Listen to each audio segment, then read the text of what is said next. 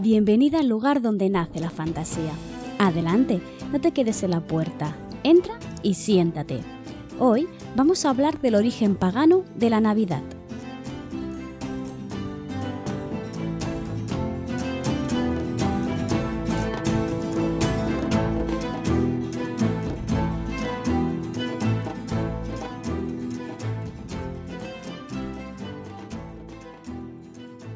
Ya vuelven a ser Navidades. Si escuchas esto el día que se publica, la semana pasada ya celebramos la Navidad en sí, dentro de poco llega el fin de año y Reyes. Y aunque este año es un año raro, ¿no? Muy especial, aún seguimos sintiendo estas fechas como nuestras, ¿no? Como algo de valor. Y es que nuestra sociedad tiene inculcado que la Navidad es una fiesta dedicada a la familia, de hecho, creo que podría afirmar que la Navidad es una de esas fiestas más importantes, ¿no? A nivel de la sociedad que, en la que vivimos actualmente, puesto que suele ser una de las que más afecta si no se puede celebrar, si decae y etc. Obviamente, ¿vale? Dejando a un margen todo el dinero, ¿no? Que mueve la Navidad. A nivel bastante individual o familiar, estas festividades suelen ser muy importantes. Pero ¿sabes por qué? ¿Sabes por qué la Navidad es tan importante? De hecho, esta fecha en concreto, este final de diciembre, lleva siendo importante para, bueno, para los humanos desde hace muchísimo. Muchísimo quiere decir mucho, ¿vale? En época griega ya empezaba a reconocerse este culto, esta fecha como algo importante, y también se la reconocía en el Imperio Romano y en otros que no son los grecorromanos que es justamente de lo que vengo a hablar hoy, ¿vale? Vengo a ser un poco prototípica y traerte justo para Navidades, pues un especial de Navidad. Ya te dije en el anterior capítulo de mitología que no te dejaba escoger el tema porque lo tenía pensado y era este, ¿vale?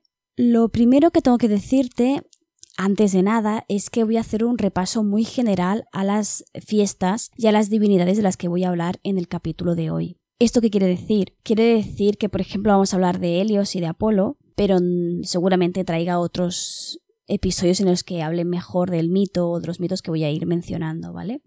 Si te quedas con curiosidad, pues te invito a, buscar información por tu cuenta o incluso dejármelo en los comentarios, ¿no? Tanto de, la plataforma en la que estés escuchando esto como en mi página web o incluso por Twitter, ¿vale? Piensa que siempre recojo todas las ideas que me, proponéis para ir adaptando mi, calendario de, pues esto, ¿eh? del podcast.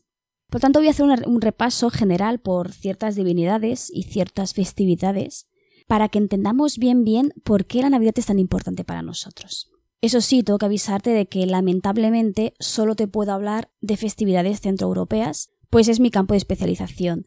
No me he formado en más culturas aparte de esta y sinceramente para mí es una pena, ¿no? Porque solo puedo ver em, la cultura más cercana a la mía, más parecida a la mía, ¿no? Y me encantaría saber qué es lo que se celebra en Asia, por ejemplo, o en América del Sur, no sé si se tiene algún tipo de celebración distinta a, a nosotros, ¿no? Y, y, de hecho, si las conoces, sea porque es la tuya propia o porque simplemente sabes de ello, te invito por favor a que me lo, a que me lo digas. Y si me resulta interesante, incluso podría hacer otro capítulo hablando de otras festividades de, a lo largo y ancho de todo este mundo, ¿no?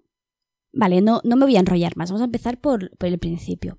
Y el principio de todo es entender que el día 23, 24, 25 de diciembre son días súper importantes porque es el solsticio de invierno. Y es por eso que hay tantas culturas que celebran algo en, en estas fechas.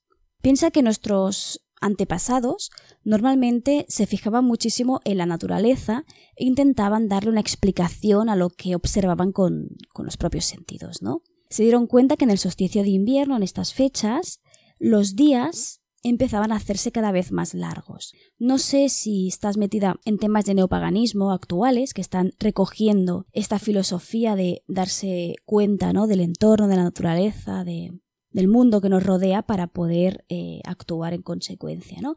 Pues bien, no dejan de hacer lo mismo que se hacía antiguamente, que es fijarnos en algo que se ha llamado la rueda del tiempo.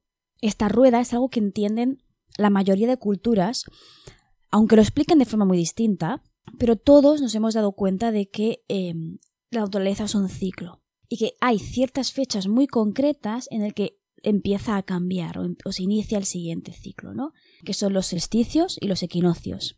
En este caso, en el caso de la Navidad en concreto y a finales de diciembre, de nuestro diciembre, claro, es cuando se da el solsticio de invierno. Es decir, llegamos de una época en el que eh, los días son cada vez más cortos y las noches más largas, creando una sensación, pues como que de la oscuridad se apodera al mundo, ¿no? del frío, el mal tiempo, y justo en el solsticio de invierno es cuando los días vuelven otra vez a empezar a crecer. Por lo tanto, de forma un poco mitológica o, más espiritual, podríamos decir, se entiende como eh, la luz va ganando a esta oscuridad, ¿no? Como el día cada vez es más grande, vence a la oscuridad para, mm, obviamente con el paso del tiempo, acaba desembocando a la primavera, ¿no?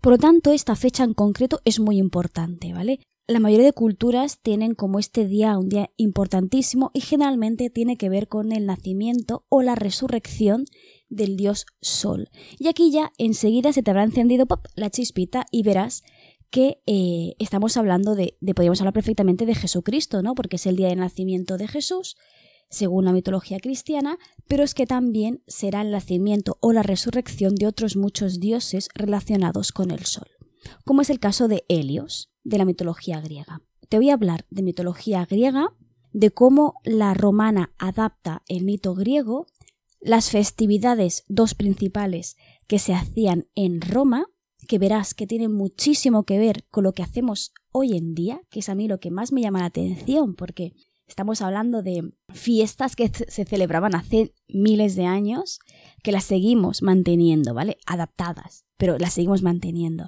Y no solo esto, sino no solo te hablaré de las culturas grecorromanas, sino que también te hablaré de cierta tradición eh, nórdica que ha pasado a nosotros. Pequeños detalles, no, es, no es tan grande ¿no? como la grecorromana que no deja de ser nuestra madre. Pues vamos a ello. Vamos a empezar con Helios. Lo primero de todo sería empezar a responder la pregunta de quién es Helios.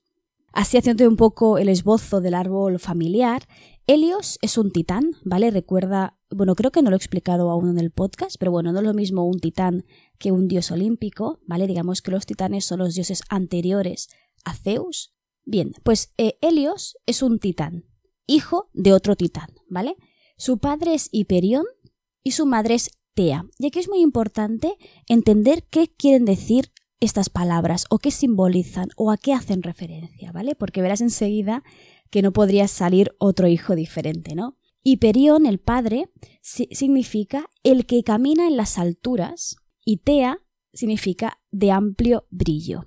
De la unión de Hiperión y Tea nace Helios, que será el dios Sol, también nace Selene, que será la luna, y Eu, que sería la aurora.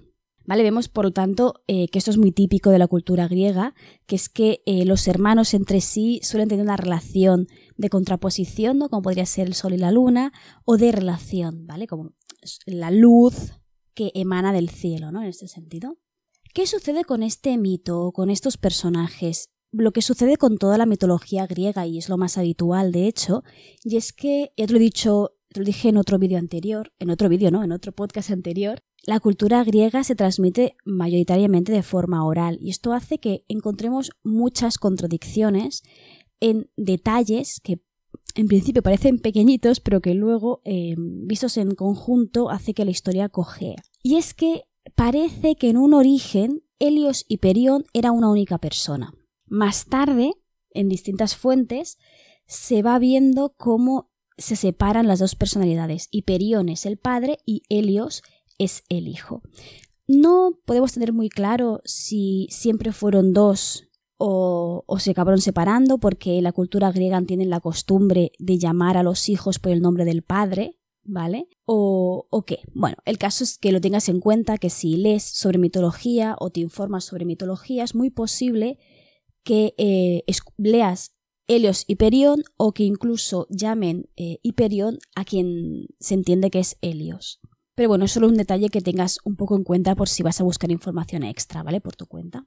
Sea como sea, esta divinidad, ¿vale? Que vamos a llamar Helios, se la imagina como un dios que está coronado con la aureola del sol, ¿vale? Y en la mayoría de relieves, de mm, mosaicos, de pinturas, que, en las que se le representa a este dios, sobre todo yo me fijo más en las de la época, pero bueno, las posteriores también pueden servir, se, la, se le ve justamente con eso, ¿no? Como que su, cabeza está envuelta en las llamas, ¿no? Parece, parece que sean como llamas del sol.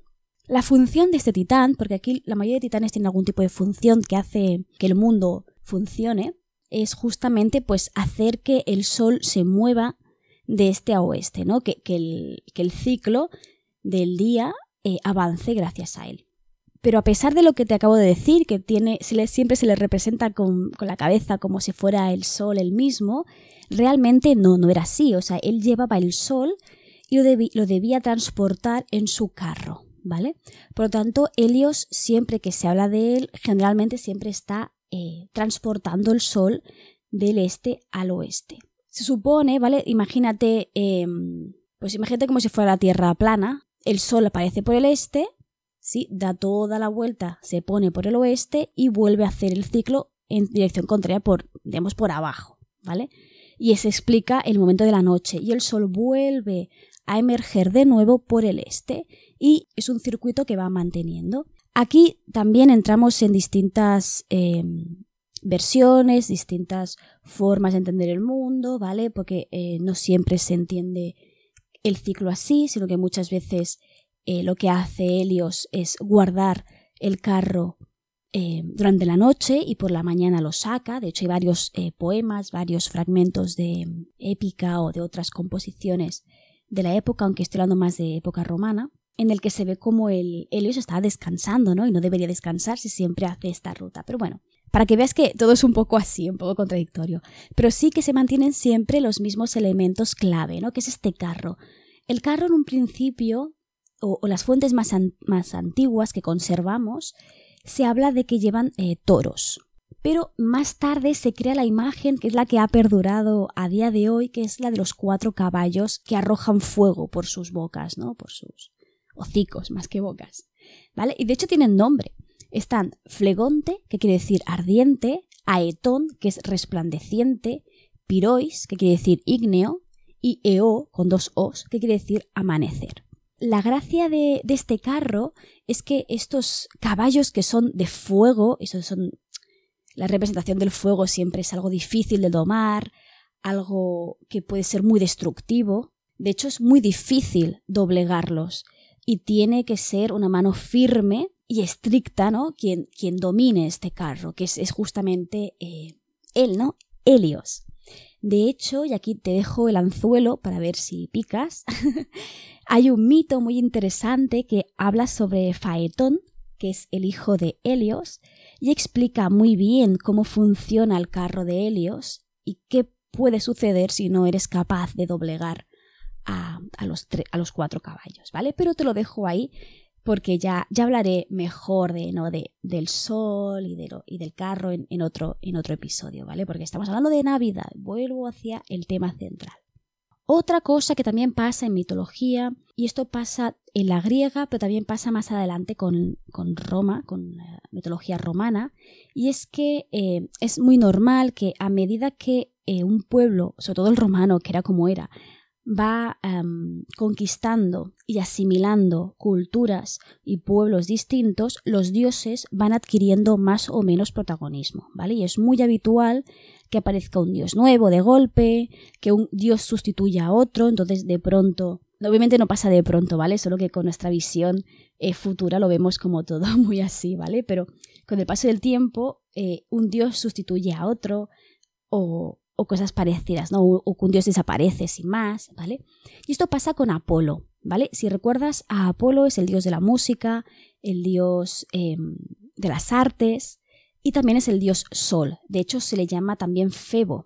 ¿Qué sucede? Que Apolo, con el paso del tiempo, eh, esto es algo que se ve que, que, es progresivo, va adquiriendo las cualidades y las virtudes propias de Helios. De hecho, llega un momento en el que eh, por ejemplo, cuando se habla del mito de Hércules, Zeus, bueno, Júpiter le pide a Apolo que haga que el carro de que el carro del sol vaya más lento, ¿no?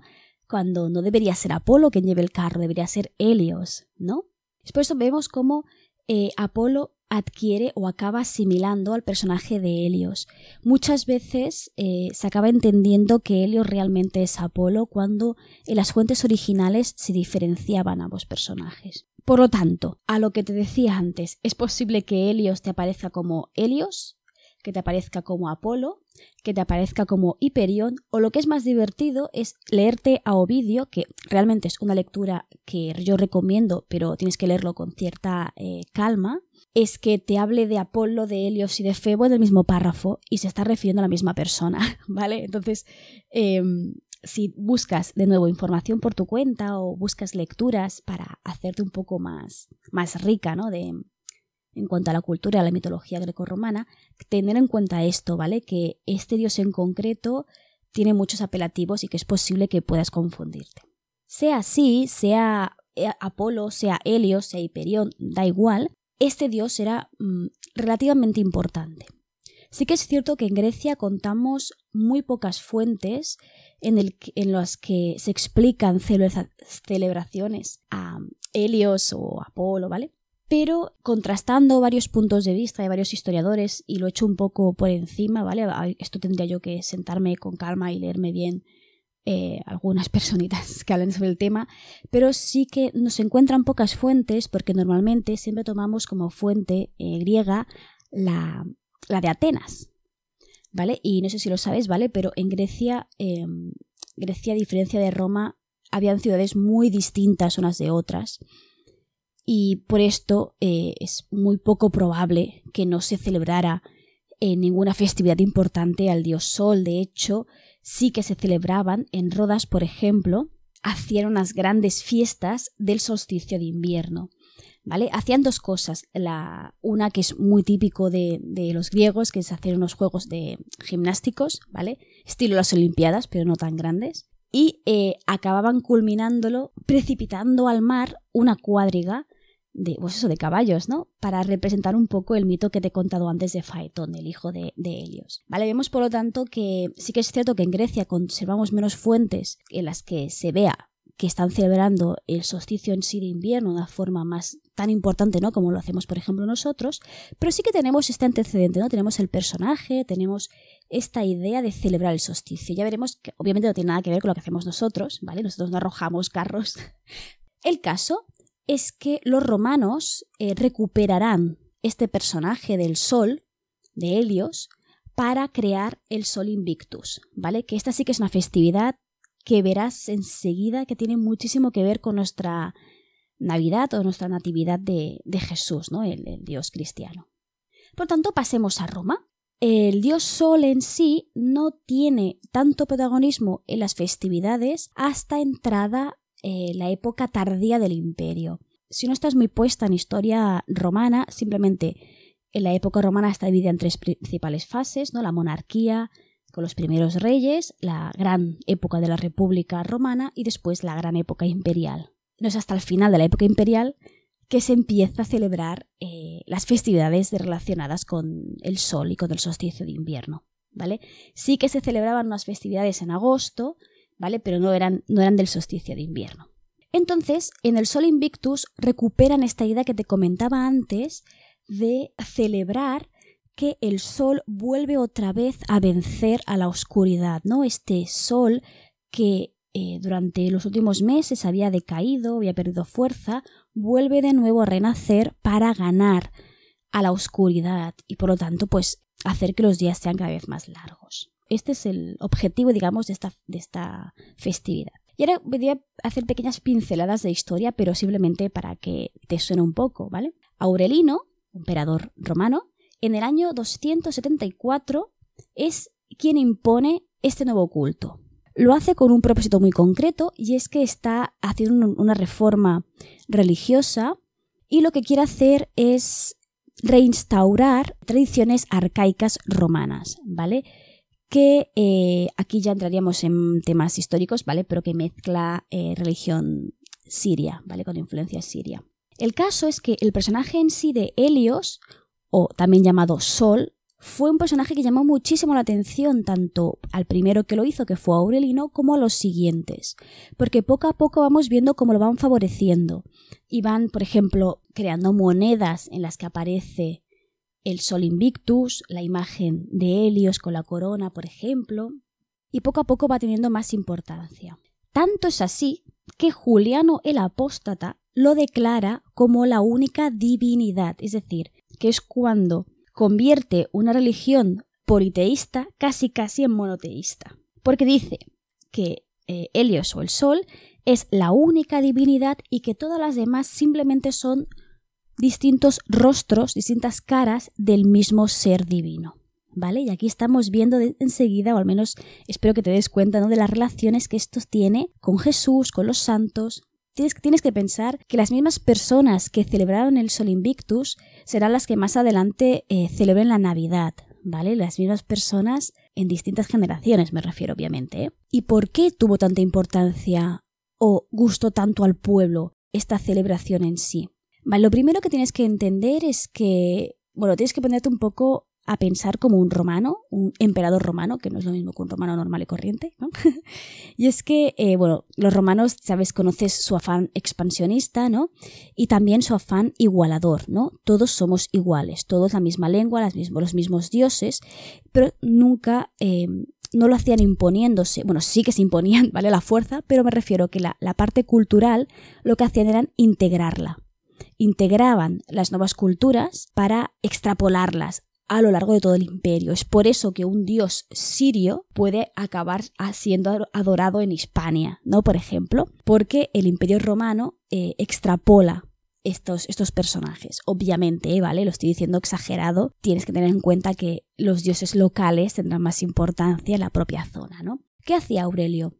Aurelino, perdón. Que pretendía unir a todos los pueblos que había eh, asimilado el imperio romano, pero hacerlo de forma amable. Es decir, es muy agresivo imponer a un pueblo un dios que no conoce, que, en el que no creen, y lo que hizo fue imponerle un dios que todos ya adoraban de por sí. Y es que se dio cuenta de que todos, todos los pueblos, en un momento u otro, habían, habían levantado la vista al cielo y habían adorado al sol. Y por lo tanto decidió que esta sería la, la divinidad que haría de unión a todos los pueblos. O al menos es lo que, lo que yo creo que él creía, ¿no? O es como yo intento interpretar lo que sus acciones, ¿no?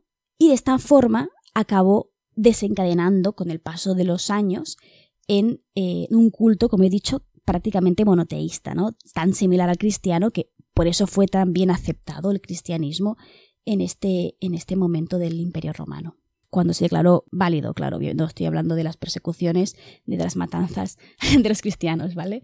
Por lo tanto, vemos que del Sol Invictus lo que la Navidad hereda es la idea de celebrar el nacimiento del dios Sol.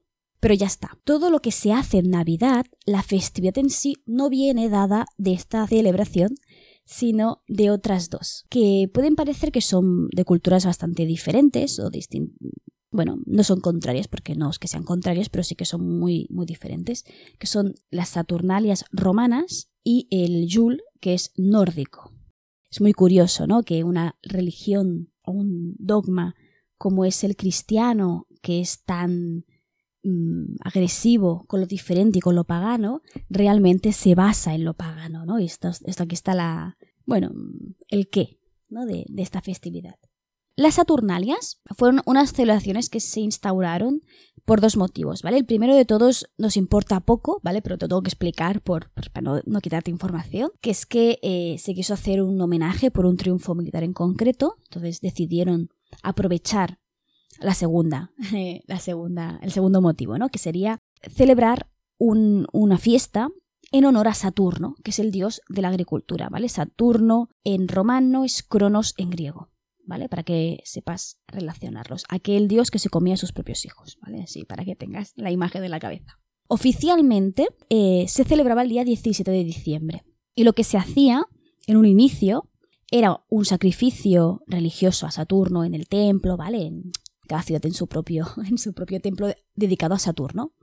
Y después se organizaba un banquete público festivo en el que todo el mundo podía participar y comer gratis, básicamente. ¿Vale? Obviamente te puedes imaginar que esta celebración era muy popular, porque todo el mundo le gustaba comer y más si era gratis, ¿no? Esto es algo que podemos entender a, día de hoy también. Esta fiesta encantó al pueblo, tanto que de forma extraoficial se festejaba a lo largo de siete días. Es decir, el pueblo, no los sacerdotes, ¿eh? el pueblo empezó a celebrar la Saturnalia desde el 17 al 23 de diciembre. Ya te puedes estar dándote cuenta de que se acabará juntando con el Sol Invictus. Por lo tanto, llegará un punto en el que se empezarán con las Saturnalias y se acabará con el Sol Invictus, que es lo que nos sucede a nosotros. ¿Vale? Ya te estoy adelantando cosas. Estamos celebrando el nacimiento del Sol.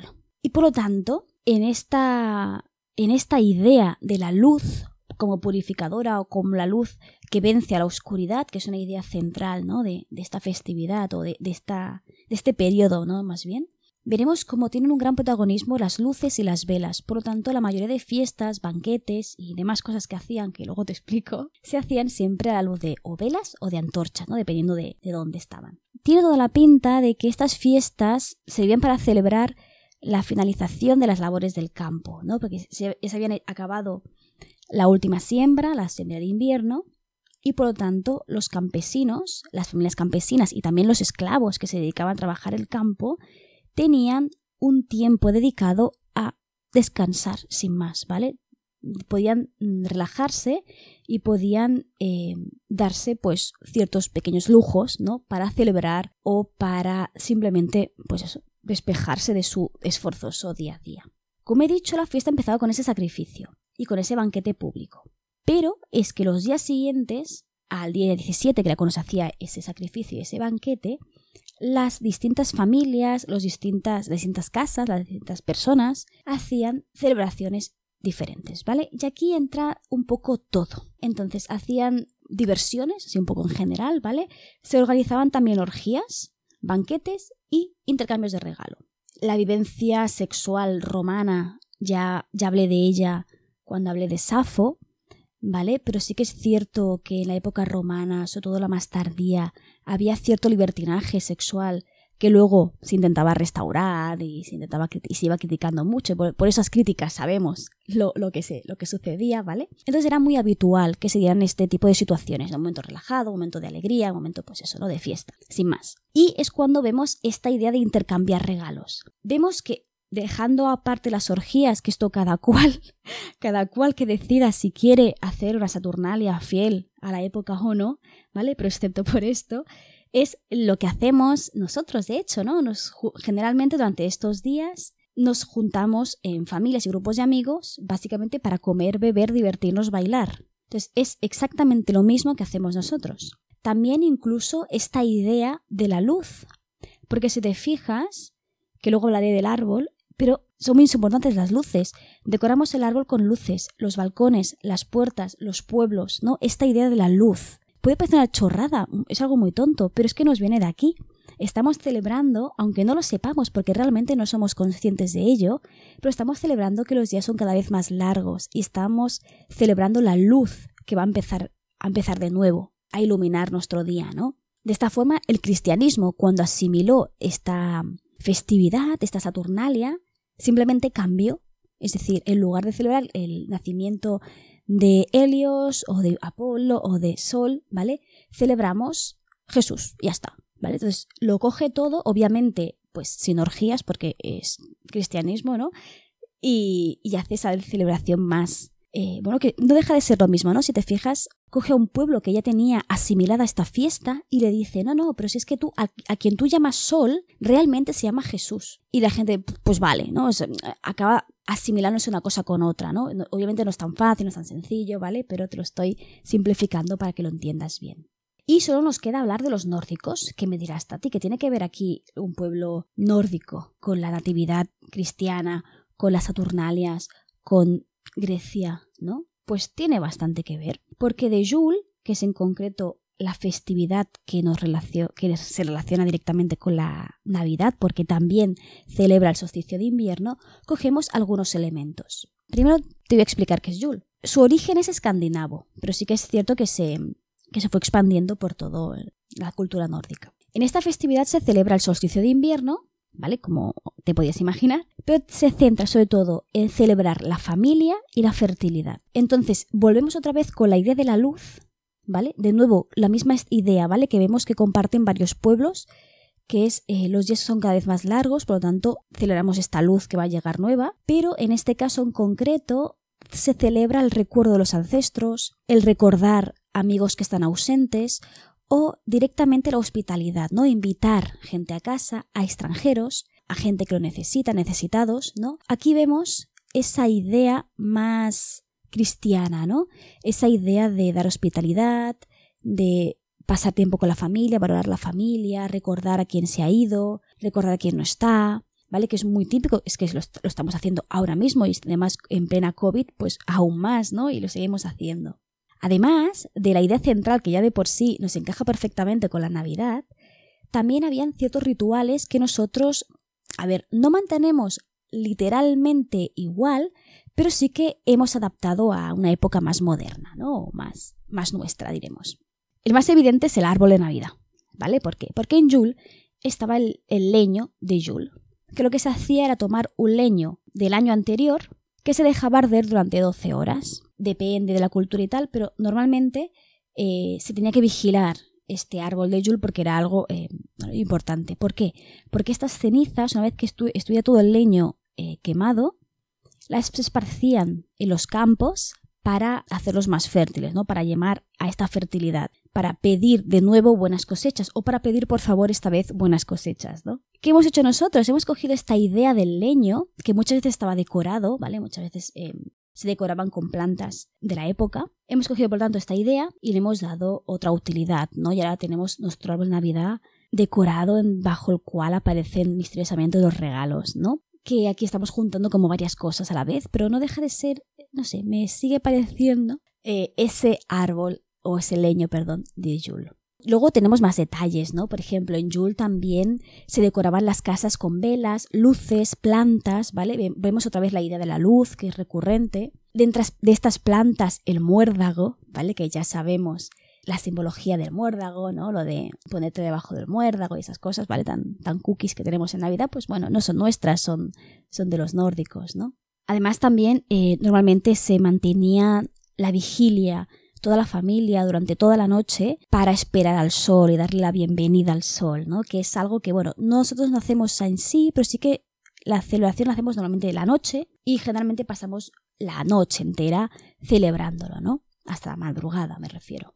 Y otra cosa que se hacía era beber ciertos brebajes relacionados con la brujería, que aquí, bueno, nosotros, igual que los romanos, pues nos beso. También bebemos brebajes, igual no relacionados con la brujería, pero también se hace. Y una cosa interesante es que colgaban figuras de madera en las puertas, por ejemplo, ¿no? Y aquí tenemos también las cosas que colgamos nosotros del árbol, las cosas que colgamos en la puerta, ¿vale? Que podemos ver también la relación. Obviamente todo tenía una, simbología, ¿no? Y estaba más relacionado con el mundo espiritual o mágico.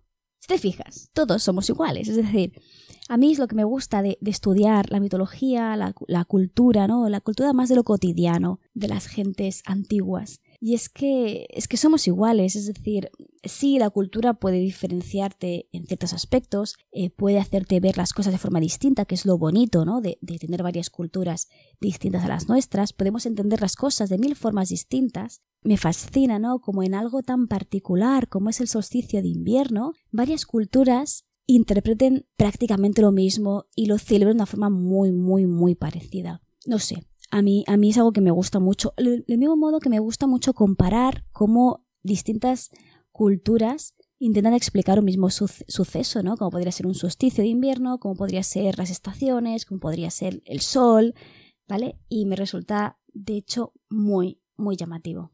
Es más, podría incluso añadir que es que somos muy parecidos a nuestros antepasados, que sí, somos muy modernos, todo lo que tú quieras, pero estamos haciendo una fiesta que ya se hacía en, en Roma, que se sigue, que estamos haciendo exactamente lo mismo que hacían los romanos.